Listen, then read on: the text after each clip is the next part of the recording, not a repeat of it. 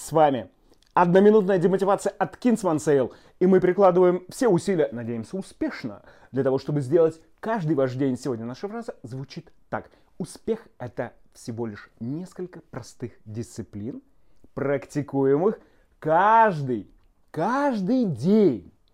Все случаи успеха, которые я читал, изучал, э, просто смотрел где-то, да, эти примеры, они все укладываются в это правило.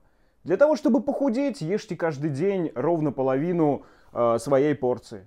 Так похудел Артемий Лебедев. Для того, чтобы выучить английский язык, то есть начать читать статьи на английском языке, как я, нужно всего лишь каждое утро учить несколько новых английских слов.